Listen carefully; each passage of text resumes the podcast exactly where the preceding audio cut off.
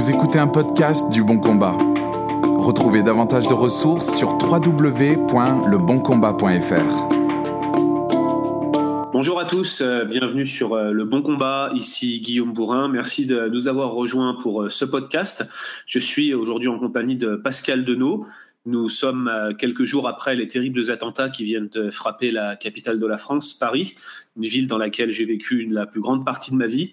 À titre personnel, je suis profondément affligé. Je sais que Pascal, qui lui est canadien, québécois, lui aussi est affligé. Et c'est avec beaucoup de tristesse qu'on se réunit, aujourd'hui pour ce podcast hebdomadaire.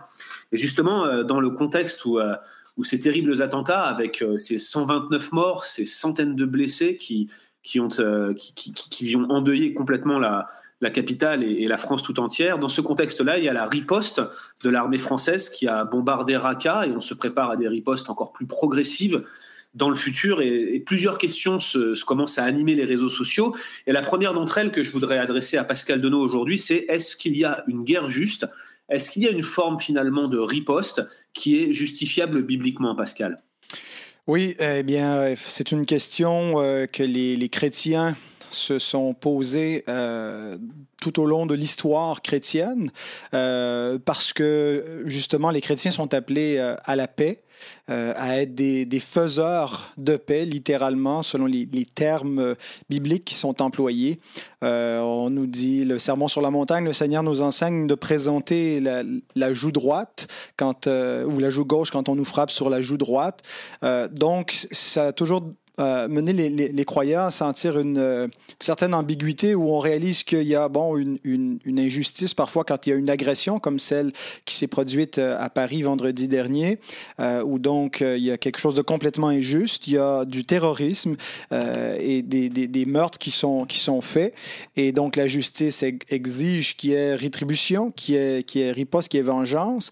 Et en même temps, le chrétien se demande puisqu'il doit prier pour ses ennemis, aimer ses ennemis, est-ce qu'il peut aller tuer ses ennemis? Euh, et donc, euh, la tradition chrétienne, et principalement avec Augustin, la tradition, la tradition occidentale, reprise par Thomas d'Aquin, généralement cautionnée par la plupart des, protestants. Il y a des protestants qui sont pacifistes, mais la plupart des, chrétiens protestants croient qu'il y a des motifs pour euh, une guerre juste. Euh, donc, toutes les guerres ne sont pas justes, qu'il peut, euh, ne doit pas être seulement guerrier puis euh, entrer dans n'importe quel conflit pour n'importe quel motif, mais qu'il est, il est justifié pour un État de, faire la guerre et que les chrétiens euh, peuvent soutenir euh, moralement, soutenir par la prière les autorités qui, qui, militent et même euh, participer à la prise de décision lorsque des chrétiens sont, font partie de l'État qui est au pouvoir et s'enrôler dans un conflit armé. Bon, tout, ça ne fait pas l'unanimité, cette, cette, position. Il y a certainement il y a des chrétiens qui croient qu'on peut seulement participer, par exemple, sans porter les armes, on est par de l'aide médicale, être des aumôniers, des choses de, ce genre. Euh, mais personnellement, je crois qu'il est légitime pour euh, des chrétiens de défendre leur patrie, de défendre leur pays, et, tout en, en défendant l'Évangile, euh, tout en, en, présentant la joue droite, ou la joue gauche encore si on nous frappe sur la, joue droite. c'est dans un contexte d'éthique personnelle où le Seigneur nous dit cela, ou si on, est insulté pour le nom du Seigneur, bien on ne doit pas se défendre, on ne doit pas chercher à venger l'honneur du Seigneur et, et, et, euh, et, se battre euh, avec, avec la violence. Mais là, euh, dans un contexte d'État, dans un contexte d'éthique nationale, euh, c'est différent et l'État ne doit pas présenter l'autre joue, mais je pense doit neutraliser les, les, adversaires et les chrétiens devraient supporter ces démarches. Est-ce que quelque part, Pascal, il y aurait un cas de légitime défense. Prenons l'exemple d'une famille qui sera agressée ou une tentative de viol sur, euh, sur votre épouse, par exemple. Est-ce que ça voudrait dire que, qu'à ce moment-là, vous seriez appelé en tant que chrétien à défendre votre famille, comme on pourrait ensuite trouver des motifs pour défendre notre patrie? Voilà, donc je, pense effectivement que lorsque l'Écriture nous appelle à, se, à à laisser nos, adversaires, se laisser frapper par nos adversaires, euh, ce n'est pas, pas de, manière absolue.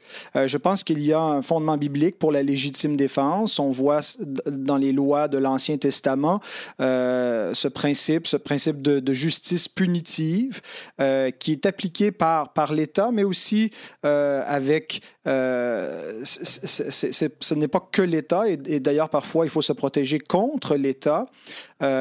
Donc, on le voit, euh, par exemple, dans l'histoire d'Esther, où les, chrétiens, pas c'était les, juifs, mais le peuple de l'Alliance était euh, persécuté par, euh, quel était le nom de du méchant là, dans l'histoire d'Esther, de, ça m'échappe.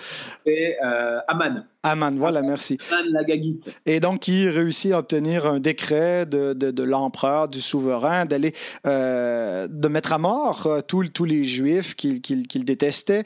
Et euh, bon, il y aura un revirement de situation. Et dans le, revirement, il y a un, nouveau décret qui permet aux Juifs de, se défendre contre quiconque voudrait les agresser et, de se faire justice. Non pas. Euh, parfois, c'est une expression là, qui est tendancieuse quand on dit on ne doit pas se faire justice. Et, Paul nous met en garde de se faire justice soi-même et de s'en remettre à la, colère de Dieu. Et le ministre de la colère de Dieu sur la terre, qui est, la force de l'ordre. Euh, mais. Euh, il y a euh, donc une façon publique, même euh, pour, euh, pour certains groupes, de s'organiser et, de défendre son quartier, de défendre ses maisons lorsque l'État n'y arrive pas. Euh, et, et, c'est dans la, dans la tradition judéo-chrétienne, dans la tradition protestante, on le voit même dans la Constitution américaine. Le deuxième amendement de la Constitution américaine dit Une milice bien organisée étant nécessaire à la sécurité d'un État libre, le droit qu'a le peuple de détenir et de porter des armes ne sera pas transgressé. Bon, c'est pas l'amendement qui, qui, euh, qui est le plus populaire et qui fait l'unanimité, mais cet amendement-là repose sur le principe de légitime défense, qui est, je pense, un principe biblique. Alors justement, c'est un excellent point que vous soulevez là, la question du deuxième amendement aux États-Unis. Je dois être absolument franc avec vous, Pascal. Euh, en ce qui me concerne, j'ai toujours été contre cet amendement. Je suis contre l'idée que le peuple puisse porter des armes.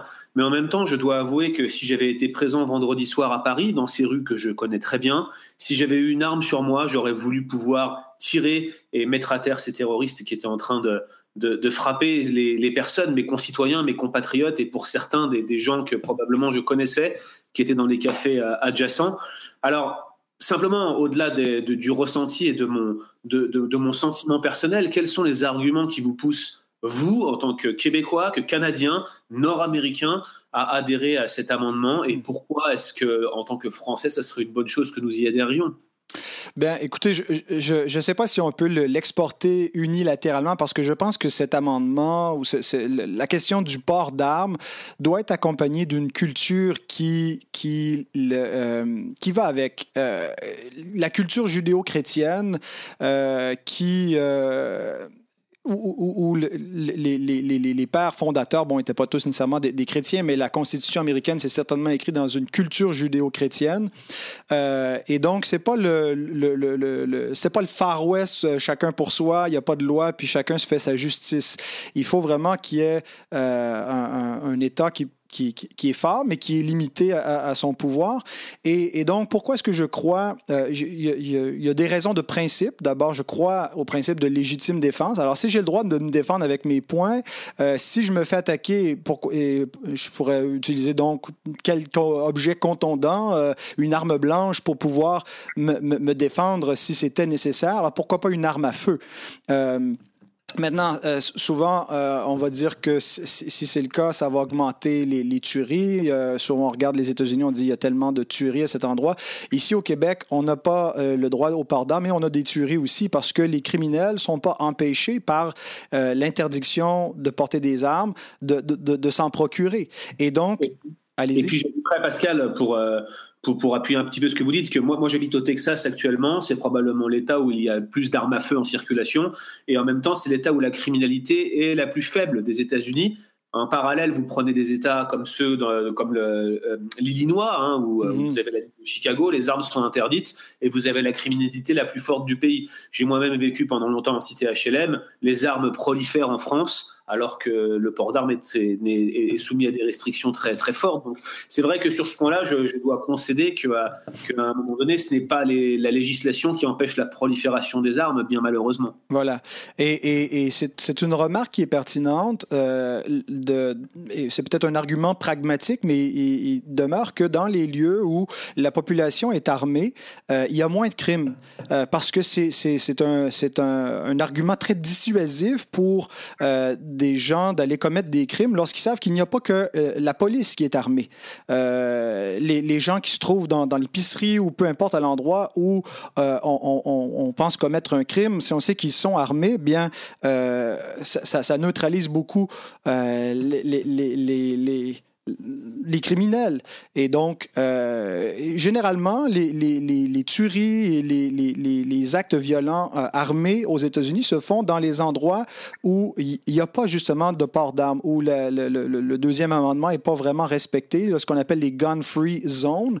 Et donc, euh, c'est toujours l'impact. En Australie, semble-t-il, ce qui s'est passé lorsqu'on a retiré les armes des citoyens, c'est que la criminalité a augmenté, en particulier chez les gens les plus vulnérables, les personnes âgées les handicapés. Euh, donc, euh, vous et moi, on est jeunes, vous êtes un, grand gaillard, euh, si, vous pouvez vous défendre, mais pour les femmes, pour les, personnes âgées, eh bien, l'arme à feu est, vraiment l'outil par excellence pour exercer leur légitime défense. bon, maintenant, est-ce qu'il peut y avoir des, une contrepartie à cela? Est-ce que ça peut augmenter ou faciliter l'accès aux armes par des gens qui, des criminels qui, qui auraient peut-être moins facilement accès en ayant une libre circulation? C'est possible. Je dis pas que c'est pas la vente libre. Il doit y avoir un, contrôle qui est exercé. Euh, je suis pas nécessairement non plus euh, très favorable à ce que, toutes les armes soient en circulation libre. Euh, je reconnais euh, l'argument que le deuxième amendement a été écrit à l'époque où recharger une arme pouvait prendre quelques secondes, donc on ne pouvait pas arriver comme ça de manière avec des armes automatiques et, et, faire beaucoup, beaucoup de dégâts. donc, il y a peut peut-être euh, certaines armes qui ne devraient pas être, euh, accessibles, en tout cas pas tout le monde. Mais, je ne suis pas un spécialiste de la question. Je suis simplement d'accord avec le principe.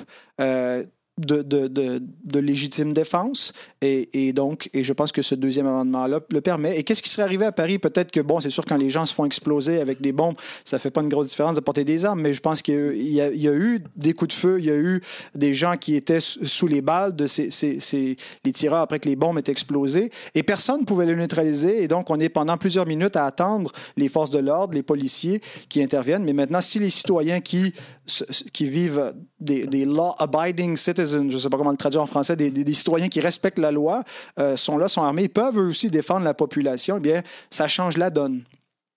Voilà, moi, c'est la réflexion aussi que je me suis faite. Hein. Si j'avais été présent et armé euh, au moment où les attentats ont, on s'en sont venus dans la ville de Paris. Hein. Je ne suis pas sûr que j'aurais pu faire quoi que ce soit. Je serais peut-être mort sur le coup. En même temps, je dois reconnaître que euh, j'ai eu une vie passée assez mouvementée. Pour ceux qui me connaissent, hein, j'ai fait de la prison, j'ai été euh, mêlé à certains, certains trafics de drogue, j'ai possédé des armes à feu moi-même, j'ai vu des accidents qui sont parvenus avec des armes à feu.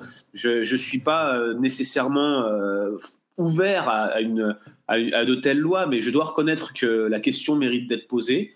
Je pense que, euh, Pascal, on doit reconnaître que tous les deux, hein, on est, même si on a des divergences sur la question, il n'y a pas de réponse toute faite à la question de la guerre juste, à la question du port d'armes, à la question de la légitime défense. Ce sont des sujets compliqués. Euh, la parole de Dieu nous donne des grands principes, mais ne répond pas point par point, règle pour règle, à, toutes les situations qu'on voudrait, qu'on voudrait expérimenter il faut prendre aussi la, dimension, euh, je dirais, sentimentale, l'impact très fort que ces attentats ont eu sur le monde entier et sur les Français en particulier. Euh, je pense que, euh, que c'était important qu'on puisse aborder ces deux questions mmh. aujourd'hui. Mais en même temps, en même temps, voilà, on a, on a la parole de Dieu qui nous amène à réfléchir. À, il faut qu'on la sonde, il faut qu'on y réfléchisse ensemble. Et mmh. c'est c'est la raison pour laquelle ça, c'est bien qu'on ait pu en parler aujourd'hui. Et notre consolation n'est pas dans la, riposte du gouvernement, n'est pas dans, dans, dans, la guerre, mais dans le prince de paix en Christ. Et son royaume avance, son royaume est indestructible. Euh, et, il peut y avoir des épisodes de, des épisodes de guerre, des, des, épisodes où on a l'impression que, euh, que, que, que, le royaume de Satan, que les, les, les, les idolâtres qui servent de faux dieux euh, font de, de, de, plus grandes avancées que nous, que le royaume de Christ, mais, mais euh, même si nous ne voyons pas encore que toute chose lui soit soumise, Christ est Seigneur, Christ est roi, et toute langue confessera, tout genou fléchira. Et donc notre, notre réelle patrie, notre réel combat, il est céleste. Merci beaucoup Pascal pour le temps que vous nous accordez. On vous donne rendez-vous euh, très bientôt pour de nouveaux podcasts sur de nouveaux sujets. Au revoir. À bientôt. Merci d'avoir écouté ce podcast. Retrouvez davantage de ressources bibliques sur www.leboncombat.fr.